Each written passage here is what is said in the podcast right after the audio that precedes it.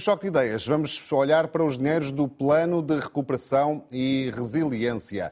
O, um plano que é, tem lançado alguma polémica e é preciso perceber se o país está ou não a aproveitar bem a chamada bazuca europeia. O assunto eh, veio à baila agora com uma polémica envolver o Presidente da República, que fez um insólito aviso à Ministra da Coesão Territorial. Tudo aconteceu no sábado. Eu sou sincero, eu, eu sábado desliguei para descansar, não ouvi diretamente as palavras do. Direta ou indiretamente, o recado do Presidente lá chegou. Eu acho que todos os portugueses têm apreciado a forma como o Sr. Presidente da República, Marcelo Rebelo Sousa, tem exercido as suas funções, eh, que tem, que tem momentos de maior eh, criatividade, tem, mas, é uma, mas isso eu acho que é normal, acho que ninguém leva a mal. A senhora Ministra, aliás, disse que não tinha levado mal, que tinha estado, estava lá, portanto compreendeu perfeitamente a, intervenção no quadro da, da informalidade com que tudo decorria. O quadro de informalidade de que fala o Primeiro-Ministro foi um discurso no púlpito com audiência cheia. Era dia de festa. A trofa inaugurava o novo edifício da Câmara Municipal e o Presidente da República. Senhor Ministro, queria dizer-lhe duas coisas. E que eu não tive a oportunidade de eu dizer, digo hoje. Começou assim. Verdadeiramente super infeliz para si será o dia em que eu descubra que a taxa de execução dos fundos europeus não é aquela que deve ser. Nesse caso, eu não lhe perdoo. Não lhe perdoo. E há milhares de testemunhas daquilo que eu estou a dizer hoje. Eu espero que esse dia nunca chegue mas estarei atento para o caso chegar. Não estou minimamente melindrada, pelo contrário, não vale a pena dramatizar. Estes são os últimos números sobre a execução do Plano de Recuperação e Resiliência. Dos 16.644 milhões de euros, foram pagos mil milhões, o que corresponde a 6% do total. Às empresas chegaram apenas 44 milhões. A maior fatia foi para entidades públicas um programa que é para ser executado até ao final de 2026, não é para estar concluído no final de 2022, é para ser cumprido nos exatos termos em que foi contratado e em que foi programado. É assim que está a acontecer. O país pode estar tranquilo com a nossa capacidade, nossa capacidade coletiva de executar o plano de recuperação e resiliência no contrato assinado com a Comissão Europeia estão as tabelas com as datas e os montantes que devem ser atribuídos em cada trimestre. O primeiro cheque veio em maio. O segundo pedido já seguiu para Bruxelas, 1.820 milhões de euros. O país tem de cumprir todas as metas acordadas de investimentos e reformas para receber o dinheiro. Quem gere e tem responsabilidades executivas deve cumprir é que deve planear e deve executar de acordo com o plano, sem viver em ansiedades nem com a preocupação de dar notícias ou fazer notícias. O Presidente da República lembrou ainda ao Governo que promulgou o diploma que simplifica os procedimentos na contratação pública. A declaração para a memória futura das contas do PRR também aconteceu nesse sábado. Vamos então ao choque de ideias, como sempre, com os economistas Ricardo Paes Mametes e Ricardo Arroja, hoje a partir dos estúdios da RTP no Porto. Bem-vindos uma vez mais. Ricardo Arroja, há razões para o aviso de Marcelo Rebelo de Sousa à Ana Brunhosa ou o Presidente da República teve um momento de criatividade, como diz António Costa? Boa noite, Rui. Boa noite, Ricardo. Há razões de preocupação quanto à execução do PRR. O problema é que a declaração de Marcelo Rebelo de Sousa, ao falar em fundos europeus, pode estar a referir-se a diversos tipos de fundos europeus. Eh, há os fundos do PRR, há também o PT 2020, que ainda não foi totalmente executado, e depois há o programa, o PT 2030, que ainda há de surgir no panorama nacional. E, portanto, há vários tipos de fundos europeus, na declaração que nós tivemos a oportunidade de ver na peça, a declaração de Marcelo Rebelo Sousa não é exatamente explícita, no entanto, foi associada ao PRR e, portanto, desse ponto de vista, há efetivamente uma razão para preocupação, porque a execução do PRR neste momento é muito baixa. Eh, apenas foram pagos eh, às entidades que beneficiam dos fundos cerca de mil milhões de euros, quando para 2022 a execução prevista, aquela que estava prevista no início do programa, apontava para valores superiores a 4 mil milhões de euros. Portanto, no plano original, o PRR deveria ser executado uh, em 2022 em cerca de 25% dos fundos que lhe estão aportados. E dentre os, as entidades que receberam os fundos, aquilo que se vê é que há de facto uma execução uh, fraca em termos gerais e depois há uma execução fraquíssima, por exemplo, no que diz respeito aos pagamentos realizados às empresas. E tudo isto num uh, panorama em que Portugal já recebeu de forma adiantada 2.200 milhões de euros em agosto de 21. Eh, já recebeu este ano mais uma outra tranche, salvo erro, de 1.200 milhões de euros e, portanto, eh, já foram recebidos eh, pelos cofres públicos mais de 3 mil milhões de euros. No entanto, os pagamentos feitos às entidades diretas e aos beneficiários intermédios apenas ascendem a mil milhões de euros. Portanto, é a altura de fazer um primeiro balanço sobre a execução do PRR, nomeadamente tendo em conta que 2022 era o grande ano de arranque e era o ano em que a maior parte do PRR uh, eh, deveria ser uh, executada uh, numa lógica de distribuição das verbas ao longo destes quatro anos, porque, como se sabe, o PRR é para ser executado até 2026. Há neste momento algumas movimentações no sentido de adiar algumas fases da sua execução. O problema não é exclusivo de Portugal, também temos de ser razoáveis. Há outros países que têm situações idênticas, mas, em todo caso, face ao que foi anunciado e face àquilo que está a ser realizado, a execução é manifestamente decepcionante. Isso justifica o tom do aviso de Marcelo Rebelo de Sousa à Ministra da Coesão Territorial? Eh, como eu disse, Rui, depende do tipo de fundos europeus de que nós estamos a falar. Se o aviso era para incidir sobre o PRR, se calhar o tiro foi ao lado, porque a senhora Ministra que estava na, a sessão não é a pessoa eh, com a tutela do PRR. Eh, quem tem a tutela do PRR, salvo erro, é a ministra eh, Vieira da Silva. E, portanto, desse ponto de vista, se calhar o tiro não foi inteiramente certeiro.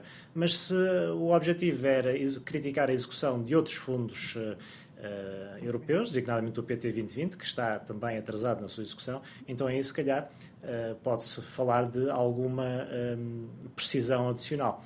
Mas como disse, uh, penso que a crítica de Marcelo é de um modo geral dirigida ao governo e, portanto, encontrou ali uma representante do governo e foi sobre ela que atirou. Ricardo Pajamete, uh, foi um momento de criatividade ou, ou, de facto o Marcelo Rebelo Souza fez bem em fazer este aviso? Não, não fez bem a vários níveis, não sei se foi um momento de criatividade ou o que foi, tenho muita dificuldade em perceber porque o, o tom é claramente desadequado. Um, um, Presidente da República não ameaça uma ministra em público uh, sobre um tema que o Presidente da República não tem poderes, isto é, não cabe a um Presidente da República decidir qual é o nível acertado uh, de execução de fundos. Existem instituições nacionais e europeias que têm precisamente esse papel, não cabe a um Presidente da República estar a dizer que no dia em que eu achar que eh, não estou satisfeito, isto não é tom, não, não é tom. Foi, foi mesmo um momento muito infeliz por parte do, do, do Presidente da República. Mas há mais problemas além disto. É que se se estava a dirigir ao PRR, então, eh, como o Ricardo já disse, enganou-se no alvo, porque a Ministra não tem responsabilidades na gestão do PRR. Se se estivesse a, a, referir a outros fundos, tinha-se enganado também, não apenas porque a Ministra tem apenas uma pequena parte da responsabilidade, ela não é responsabilidade pelo, eh, responsável pelo Portugal 20, 2020 como um todo, é, é responsável, tutela apenas uma parte do Portugal 2020, Além disso, e aqui estou em desacordo com o Ricardo, eh, o Portugal 2020 não tem problemas de execução. O Portugal 2020 tem um padrão de execução que é muito semelhante ao do, do QCA3 e muito semelhante ao do CREN. É muito semelhante. Portugal tem, neste momento, é o terceiro país com o nível mais alto de execução do Portugal 2020 a nível europeu. Eh, tem eh, um nível de compromisso que é de 115%, já tem, como é habitual, faz overbooking, precisamente para precaver situações em que os fundos pudessem não ser utilizados no total, e o nível de execução não se afasta muito do que é normal nos outros ciclos de programação para esta, para esta fase. Uh, o, o PRR, o nível de execução que tem atualmente, em termos históricos, não é particularmente baixo. Uh, o Portugal 2020, eu tenho os, os, gráficos à minha frente, o Portugal 2020 no respeito, a, por exemplo, ao Fundo de Coesão. O Fundo de Coesão tinha um nível de execução três anos após o início oficial do, do, do fundo, que era de 8%. três anos após o início do, do fundo.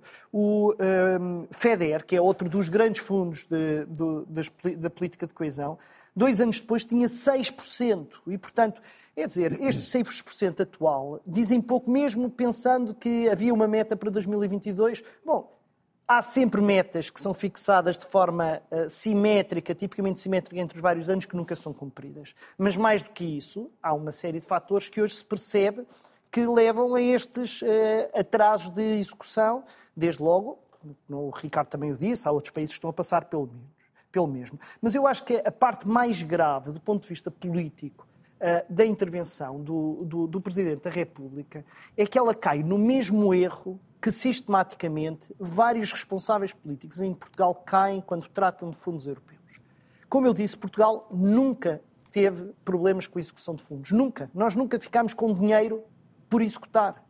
No entanto, não podemos dizer que sempre foram utilizados bem os fundos. E eu estou mil vezes mais preocupado em saber se o PRR vai ser bem utilizado do que saber se o PRR está a ser executado à pressa ou não. Eu dou um exemplo no que respeita à economia e no que respeita ao, às, aos apoios às empresas. Como saberão, o grosso dos apoios das, às empresas está a ser dado através das agendas mobilizadoras. As agendas mobilizadoras tiveram um processo, que envolve alguns milhares de milhões de euros de apoios e de investimentos, tiveram um processo bastante sistemático de aferição da qualidade dos projetos e tiveram tempo para desenvolvimento dos projetos. Eu prefiro, francamente, que se demore mais tempo a lançar grandes projetos que visam a transformação estrutural do país do que estar a fazer projetos à pressa, a executar à pressa, para mostrar a Bruxelas que se executou à pressa, que se está a gastar o dinheiro muito rapidamente e a gastar-se mal. E, portanto, eu estou mais interessado em discutir é a qualidade do investimento e não a rapidez com que os responsáveis públicos executam a, a despesa. Ricardo Roja, o, o Primeiro-Ministro, de alguma forma, pode ter alguma razão quando diz que o PRR é para executar até 2026 e não para executar todo no ano de 2022. Com... Sim, é, oh, Rui, sim, isso é indiscutível. Não é óbvio, nem é literal o que eu estou a dizer, não é? Rui, é indiscutível que a execução do PRR só, na totalidade só é devida até 2026. Mas também é indiscutível, face àquilo que foi aprovado e que foi na altura aceito pelo governo português, até 2022 eh, deveria estar executado 25% do montante. E até ao final de 2025 deve estar executado 97% do montante. Portanto, 2026 é um ano em que se pretende que a quase totalidade do montante do PRE já esteja executado e que sobra apenas uma parte que seja eh, residual. Evidentemente, toda a gente quer que os montantes sejam bem investidos. Aquilo que não se compreende é como é que, por exemplo, eh, às empresas só têm ainda chegado 44 milhões de euros de um total de eh, eh, operações aprovadas que já excedem 2.500 milhões de euros. Portanto, estamos a falar de uma taxa de execução nas empresas baixíssima. Aquilo que não se compreende é como é que no eixo da resiliência, que é o eixo mais relevante do PRR, vale cerca de dois terços do PRR, a taxa de execução seja novamente mais baixa do que nos restantes uh, eixos, que são menos relevantes e onde as execuções são mais altas, não muito mais altas, é certo, mas ligeiramente mais altas. Aquilo que não se compreende é como é que no eixo da resiliência, um programa uh, onde uma das componentes que diz respeito à capitalização das empresas tenha arrancado tão mal com sucessivos falhanços ao nível do desenho e implementação do Banco Português de Fomento. Essas é que são as questões que o Primeiro-Ministro tem de responder, tem de responder de forma cabal e não atirar simplesmente para o futuro. Aquilo que não se compreende é como é que existam atrasos na análise dos processos uh, e não haja, por exemplo, uma eh, opção mais generalizada pela contratação de externa de outras entidades que possam também participar no processo da frição das candidaturas e sua aprovação. Há um conjunto de elementos do ponto de vista político, mas sobretudo do ponto de vista administrativo, que estão neste momento a criar engulhos significativos e depois isso leva a que, de uma forma transversal, certamente no setor privado, comece a existir uma grande, uh, por um lado, angústia uh, e, por outro lado, um grande descrédito de todo este processo, porque anuncia-se muita coisa, mas depois pouca coisa chega ao terreno. E mesmo no âmbito das agendas mobilizadoras, a própria forma como os, as, as, alianças têm vindo a ser estabelecidas e como também esses projetos têm vindo a ser beneficiados com fundos, tem sido também decepcionante. E é uma questão de falar com os operadores no terreno. Porquê é que há aqui um andamento usando a expressão do, do, do Ricardo Roja, uh, decepcionante em, em alguns destes projetos. Bom, eu há uma parte do que o Ricardo diz que eu estou de acordo. Isto é, acho que há aqui um, processos que falharam do ponto de vista administrativo. Isto não, não serve para dizer para dar razão ao, ao, ao Presidente da República. Não serve porque o Presidente da República está a enfatizar um aspecto que não é o mais importante em primeiro lugar e porque os números efetivamente não são a desgraça que se está a sugerir. Quer dizer, o histórico que mostra é que 6% ao fim de um ano é um padrão bastante comum. E os dados de outros países a nível europeu, embora os padrões, o tipo de investimento envolvido seja muito diferente Essa entre é uma questão países, fundamental. Portugal compara bem ou não na execução de, um, deste PRR? Eu acho que há um padrão muito, há uma forma muito simples de perceber isto. Há uma entidade que, é, que está verdadeiramente preocupada com os ritmos de execução e essa entidade é a Comissão Europeia. Porque a Comissão Europeia pôs cepo, a cabeça no cepo em relação a este programa. A Comissão Europeia esteve em Portugal há pouco tempo e o que disse sobre o PRR é que o ritmo de execução e o padrão de execução não levanta, não suscita problemas. Quer dizer, eu volto a dizer, eu não quero com isto estar, eu estou a, a querer retirar a pertinência à intervenção do, do Presidente da República, não retiro pertinência à intervenção do Ricardo. Porque eu concordo com o Ricardo que há aqui problemas na gestão administrativa. Também é importante dizermos, não há apenas problemas na gestão administrativa. Há casos, eu conheço casos de, de projetos concretos em que se colocam questões muito simples. Há uma parte muito importante, e se recordam, eu neste programa critiquei fortemente o PRR na sua programação por ter uma forte componente de construção. Se se, se, se recordam, fiz isso vezes sem conta neste, neste programa. Ora, o problema da construção hoje é muito claro. É que faz-se um caderno de encargos de um determinado investimento e os empreiteiros, os concorrentes, têm enormes receios em apresentar projetos sem saber verdadeiramente quais vão ser os seus custos reais. E apesar dos ajustamentos e flexibilidade que foram feitos, o risco continua a ser elevadíssimo. E, portanto, há obras que estão a ser adiadas porque, no momento em que foram orçamentadas, custavam 30% menos do que custam atualmente. Isto não é um problema em Portugal, é um problema em todos os países europeus e que está a explicar os atrasos do BRR em todo o lado. Agora vamos à parte dos problemas administrativos. Eu admito que num ou noutro caso haja problemas de incompetência, num ou noutro caso há problemas de instituições que estão malfadadas e que eh, estão mesmo a custar a arrancar como deve ser. Eu não sei se é azar ou não, mas o Banco de Fomento está mesmo com problemas. E depois há outros casos que têm a ver com a forma como se trata o Estado em Portugal. Vamos lá ver, aquilo que está a ser pedido às agências públicas que são responsáveis por isto é algo de absolutamente excepcional. Porque o que é, o que, é que elas estão a, a ter de fazer? Por um lado, estão no stress de fechar o ciclo de programação do Portugal 2020. Por outro lado, estiveram no stress de programar, está agora a acabar a programação e a negociação com a Comissão Europeia do Portugal 2030. E sobre isto, que já não é pouco, e não é a primeira vez que eu assisto a períodos de transição e são sempre de enorme stress para as agências, sobre isto ainda tiveram de programar e implementar o Portugal 2030, uh, eh, o, perdão, o PRR. Portanto, e o que é que aconteceu? É que as equipas que hoje existem nas agências públicas para fazer estas coisas são menos do que as equipas que existiam há 10 anos quando se fez a programação do Portugal 2030. E o 2020. E o Ricardo diz, porque é que não se externaliza boa parte destas coisas? Por uma razão simples, não se pode. Não se pode. Quem já fez um processo de, de, planeamento sabe que há uma enorme limitação, há uma pequena parte de um processo de planeamento dos fundos que pode ser externalizado. Eu próprio já participei nisso enquanto externo. Há uma pequena parte. O grosso, o mais importante do planeamento dos fundos, exige um nível de conhecimento daquilo que são os regulamentos comunitários e da prática. Há erros, pequenos erros, que qualquer pessoa que saiba pouco muito facilmente comete quando está a desenhar uma determinada medida. Porque é muito fácil ir contra as regras da concorrência. Muito é muito fácil não respeitar os, os, as regras de auxílios de Estado. E por isso é que nós precisamos de um Estado capaz. Um Estado capaz não é apenas que tenha boas pessoas, é que tenha pessoas suficientes para o tipo de exigências que nós lhes colocamos em cima. Ricardo Roja, uh, duas perguntas numa. Era possível uh, simplificar mais os processos ou o controle financeiro torna inevitável alguma burocracia? E, por outro lado, este, esta demora, eu não lhe vou chamar atraso, uh, pode obrigar o governo a, a, a, pressionar no sentido de renegociar alguns oh, Rui, prazos só, rapidamente? Não, só, não é só interromper para dizer uma coisa. Nós, nesta fase, o nosso problema fundamental não é um problema de execução dos pagamentos. O nosso problema é, efetivamente, um problema de programação. Não estamos na fase de efetuar pagamentos. Estamos, o problema fundamental que houve até agora, os eventuais atrasos em algumas medidas, tem a ver com a fase da programação. E a fase de programação tem de ser feita, efetivamente, pelas agências, aqui em qualquer parte do mundo. É? No resto dos países europeus não é feito por, outras, por, por privados. O planeamento tem, a programação tem de ser feita por agentes públicos. E é aí que há claramente carências naquilo que são os recursos que o Estado tem à sua disposição. Ricardo Roja.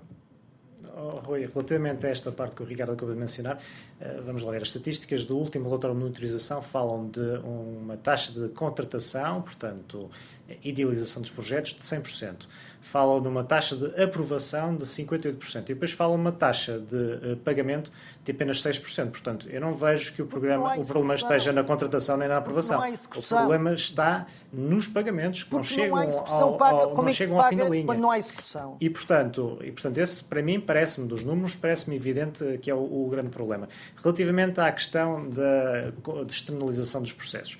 Eh, eu não, eu não compro esse argumento de que só a administração pública que é capaz de interpretar os regulamentos europeus e que se nós eh, externalizarmos isto vai dar uma salgalhada e vamos cometer erros de palmatória. Não acredito nisso porque uh, quem faz hoje em dia lobby uh, relativamente aos regulamentos europeus e que frequentemente influencia a sua própria feitura são entidades de consultoria que uh, naturalmente emanam do setor privado e, portanto, estão plenamente capacitadas para fazer esse trabalho. De resto, em Portugal, há neste momento um caso paradigmático, o caso daquele programa da cultura que tem neste momento atrasos uh, elevadíssimos e que tem sido alvo também, alvo também de alguma polémica nos últimos dias, foi anunciado ainda recentemente que uh, se contratou uma entidade externa para ajudar a agilizar os processos. Portanto, isso mas pode ser feito. Programação. E, não, não mas eu não estou a falar da programação, eu estou pois a falar não, na aprovação eu... das candidaturas, uh, que é esse o poemgulho neste não momento. É, há, ou seja, há um enorme volume de candidaturas que naturalmente os serviços poderão ter ou não ter capacidade para absorver, e eu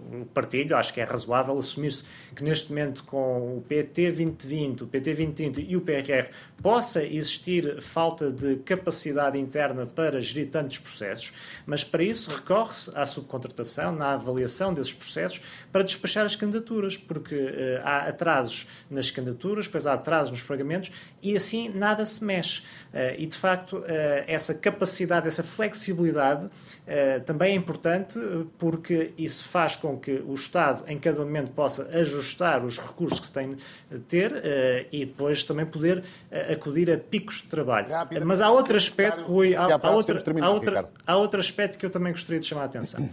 os processos e as candidaturas, os, os concursos, perdão, eh, continuam a ser muito complexos. Quem analisar os eh, concursos que são abertos Uh, e esses os concursos são amplamente publicitados, e, e, vir a folha e analisar a folha de encargos, uh, vê de facto que estamos a falar de publicações de, com dezenas e dezenas de páginas, uh, frequentemente para tratar de apoios relativamente Muito diminutos. Bem. E, portanto, os processos foram agilizados recentemente e era importante, uma vez por todas, automatizar uma série de processos porque há muitos apoios que não deviam ser submetidos através, não deviam ser decididos através de candidaturas, deviam ser automaticamente atribuídos porque o Estado tem informação sobre as empresas e sabe as empresas que frequentemente estão em condições de elegibilidade para receber determinados apoios. Ricardo Paz Medo. É, Telegraficamente, num minuto. Como só temos um minuto, eu só posso dizer que estou uh, quase de acordo com tudo o que o, Ricardo disse, depois podemos desenvolver um dia destes.